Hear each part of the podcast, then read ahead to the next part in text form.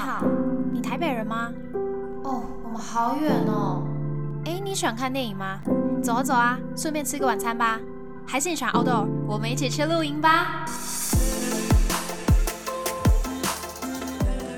Hello，大家好，欢迎来到交友雷达站，我是 Darby。上一集的内容呢，我跟我的好朋友 Luca，我们讨论了一些关于在情侣沟通啊，发生吵架之后双方处理的态度分享嘛。那有提到一些常见的情侣组合，通常是一冷一热，一快一慢。有一种人呢是起冲突之后会主动的去求和，那另一种人可能是争执发生之后会不太想要再立马跟对方呃进行沟通，会希望可以自己冷一冷。静一静。那在收听的当下，不知道大家有没有去对照自己的经验，或者是呢去想想，哎，身边的伴侣啊、亲朋好友啊是怎么样子的面对方式？通常啦，你运用怎么样的方式来面对吵架跟后续的沟通，其实也代表说你在生活中的其他情境之下也会有一组一样类似。呃，其实也代表说你在生活当中其他的情境之下，你有类似的一套行为模式。就比如说你是呃会主动求和的人，代表说你可能在呃其他的生活情境当中，你也是会扮演那个主动的角色。那有没有比较具体啊、系统性、有根据性的说法呢？今天 Darby 就要来和你们分享一个心理学家，一个瑞士心理学家卡尔荣格，他对于这两类人的分类以及说明。那有别于我们上周是用自身的经验做分享，今天内容就会有小小科普的部分，带大家用不同的角度来认识自己、了解对方哦。那最近你们有没有常常听到很多人在说什么十六人格心理测验啊，什么 MB I T 啊之类的，这其实呢叫做迈尔斯布里格斯性格分类指标。其实这个性格分类指标也是基于刚刚提到的这个荣格心理分析家，他在一九二一年所出版的书籍《心理类型》当中去延伸出来的一个测验。通常在 MBIT，大家会测出来很多结果，总共有十六型嘛，然后会会有四个象限的字母，四组字母去做排列组合，所以总共有八个字母嘛，那他们就会去做排列，每个排列总共出来就会有十六种人格。比如说人格里面有什么逻辑家。家、辩论家、建筑师、主人公、物流师、表演者等等等等的。然后每一个中文的这个代称之后呢，都会有一组英文的呃英文的代码，比如说竞选者叫做 ENFP，然后守卫者叫 ISFJ 之类的。对，那它每一个英文字母其实都是有它的意涵的。不过我们今天想要来主要提到的呢是 E 跟 I。这像刚提到这个竞选者叫 ENFP，它前面的这个第一个字母 E 就代表是 extroversion 外倾型的部分，也有点偏向是外向人格啦。那第二个刚我们有提到那个 I。SFJ 嘛，对不对？它是呃守卫者 ISFJ。那 I 是什么呢？当然就是相反的 introversion，这个内向内倾型的人格喽。诶，那 E 跟 I 外倾型内倾型不就是外向跟内向这么简单的分类吗？呃，可以这么说，但也不全然。可以把它解释成一个人如何去发泄或者是获得心灵能量的方式。对你与外界互动的方式是怎么样的态度呢？你的能量流向是朝内还是？朝外，那就是一个是内向内倾的，一个是外向外倾的。我来举一些例子哦，就是各自内倾人格还有外倾人格，他们是会有怎么样子的体现？大家可以来对照一下自己会比较偏向哪一类型的人格。那我先讲外倾型哦，外倾型的话呢，首要就是非常热爱社交，喜欢交新朋友，追求呢人与人之间的互动跟连接。对于说跟人去相处啊，去交际，他是非常 OK 的，然后也很喜欢。那如果有空闲时间呢，也喜欢到户外去走走。那很喜欢跟朋友来聊天聚会，通常会人来疯，就人越来越多就越嗨。当然也会疲倦啊，不过也是真实的很兴奋，很享受这样子的氛围。那当自己活跃在呃社交圈的时候，就会觉得说，哦，自己是有安全感，自己有归属感的哦。不过也因为跟人的连接比较强烈，他们也比较容易会去在意别人的眼光，会在乎自己在他人眼中。的模样，甚至也会因此改变自己，希望朝大家的眼光、大家的期望更偏。那也因此，他们会比较懂得社会运作的潜规则。心情不好的时候、郁闷的时候，喜欢向人倾诉，找人陪伴。那朋友们的呃一句鼓励、一个赞美、一个肯定，都是非常重要来支持自己的力量。看起来是相对活泼开朗，因为跟大家没有什么距离感，很喜欢聊天，很喜欢分享自己，很喜欢倾听，直接不拐弯抹角。那通常呃交际的朋友呢，也不会是属于单一的领域，他们喜欢是跨领域的去认识多元的朋友，也喜欢呢团队合作的方式，通常会比较创新有创意，敢于冒险探索未知。那当然呢，偶尔也是会比较冲动的啦。再来是内倾型的人格，比起跟其他人待在一起，其实更喜欢独处，喜欢把注意力啊、时间啊都花在自己在乎、专心或有兴趣的事物上，而不是其他人。这样听起来，他们是不是不需要朋友？其实也不是哦，只是他们对于朋友的需求还有依赖度是比较低的，还是会有几位知心朋友，不过数量不多，可能刚开始在熟识的时候都要花比较长久的时间才会慢慢发现，诶，可能痛调是一样的。那内倾型人格呢，也比较注重个人主义。个人主体的感受，会先去了解自己在团体当中，在活动当中是否感受到不自在，会比较注意自己的情绪一些，因为他们很清楚知道，诶，自己要怎么样过生活才是最舒服、最开心的，也不会因此呢想要委屈自己成全别人。这样子可能听起来就是他们想要跟外界有所断联，然后有疏离感、冷漠无情的感觉。不过有个很重要的点哦，跟那种把别人视为粪土、踩在脚底下、自己高高在上的自私是完全不一样的概念哦。他们其实只是更保护自己的感受，不受外界去伤害，因为他们也害怕伤害，他们也会有不安全感。所以呢，诶，倒不如我先更注重自己，把重心放在自身，那也比较不会去受到外界的影响。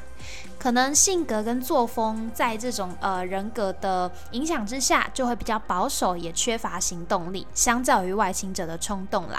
不过呢，他们也可以把巨大庞大的这个资讯呢，细致的处理，巨细靡遗的去反复思考验证。那有足够的时间确认之后，他们才会进行下一步的动作。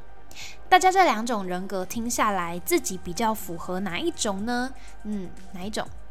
啊，好，好。不过呢，当然大家要知道，这个不是绝对的，没有说呃你是外倾型，你就所有的外倾特质都有，或者是你没有任任何的内倾特质哦。两种的人格也是互相影响的，对。那也有很多多元的因素去造成，可能说你原本其实是内向型的人格，但是你在工作上、你在交际上，你发现哎外倾一点好像会蛮帮助你在事业上的增长哦，或者是。是在人际相处上，你会变得更圆融哦。这种都是一种概念，那没有绝对的，呃，你是哪一种？只是说你更偏向。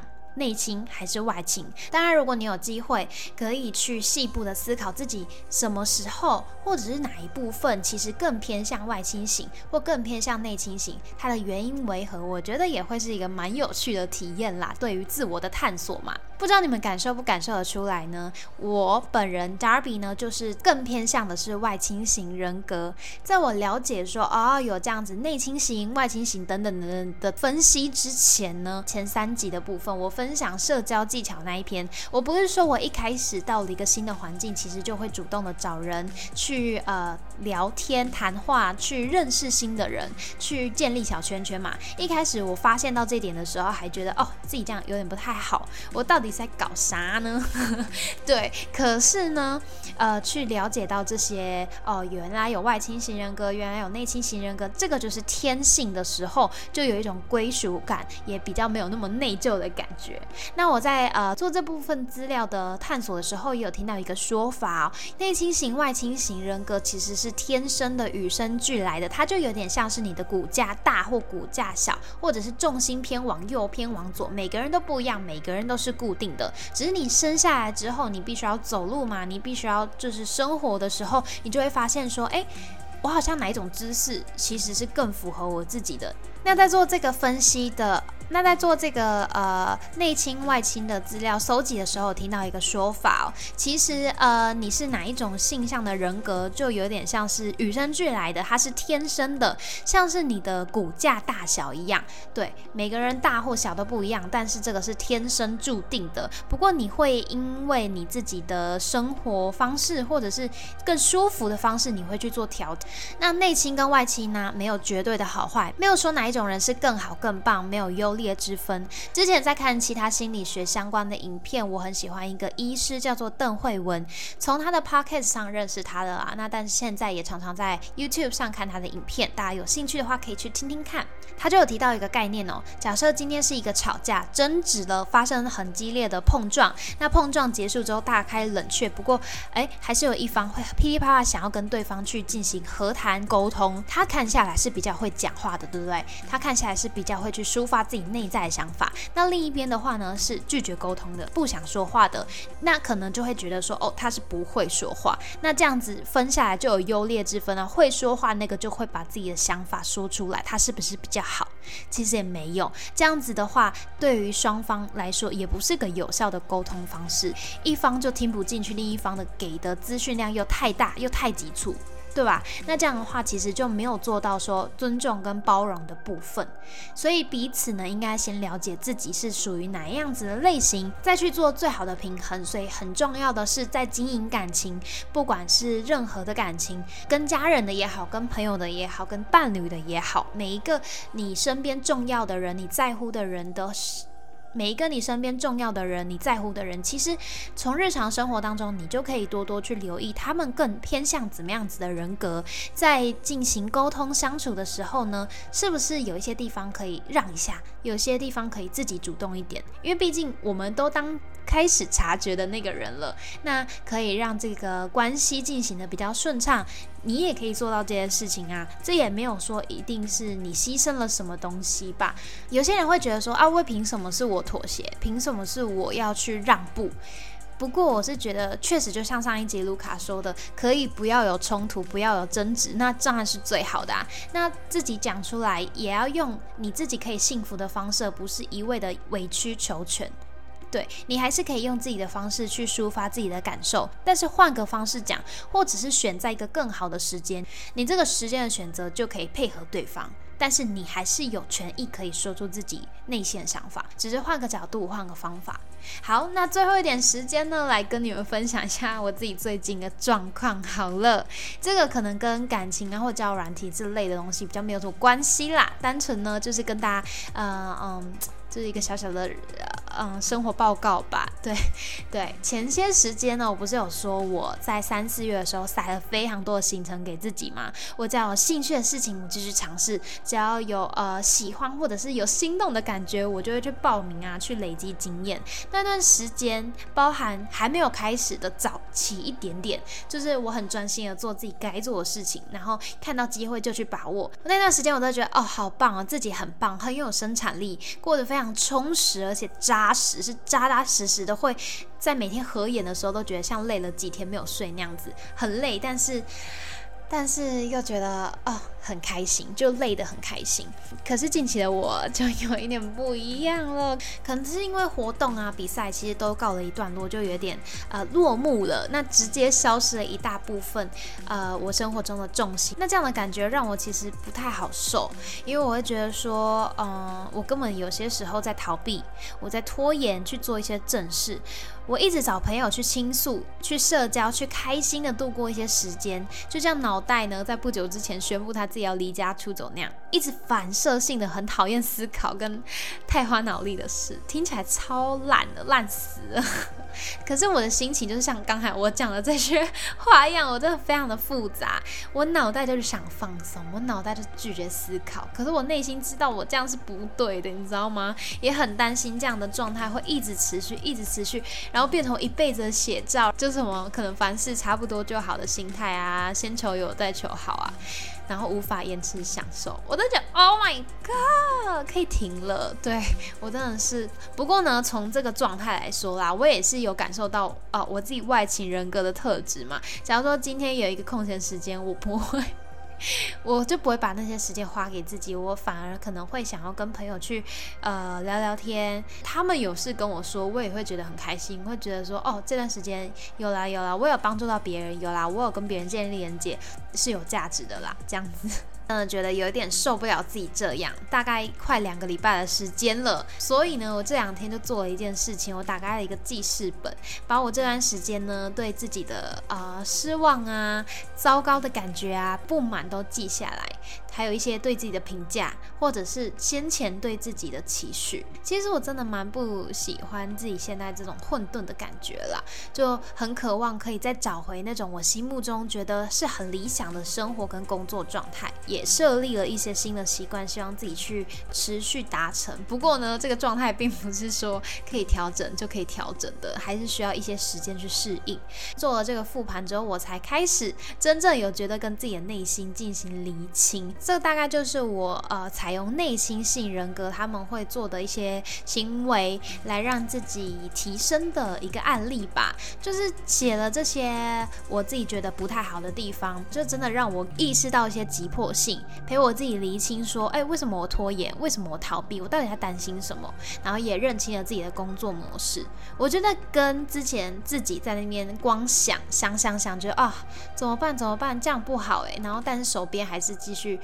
浪费时间啊，继续花时间在不需要的呃人事物身上啊，这样子来讲会比较有益。因为你用想的，你可能过就过，就是像耳边风一样过就过。可是你写下来就会有有一点，天哪，这个是证据，就是直接打在你眼前那种感觉。好，我不知道这是什么文法，但就是这种概概念。希望呢，希望我期待我自己的这个小小的停滞期可以赶快像冲马桶一样冲掉啊！如果大家也有这种状态的话，我真的是一起祈祷好吗？好，那今天呢，就是带给大家小小的科普，希望大家可以用不同的角度来切入，更了解自己。我觉得 MBIT 是真的蛮有趣的，啊，因为前些时间我自己也一直很陷入我自己到底是哪一个人格特质，然后一直狂找他的梗图啊，找影片来分析。详细的人格特质我也会再整理成贴文，如果大家有兴趣，可以到教雷达站的 Instagram 追踪，然后看看。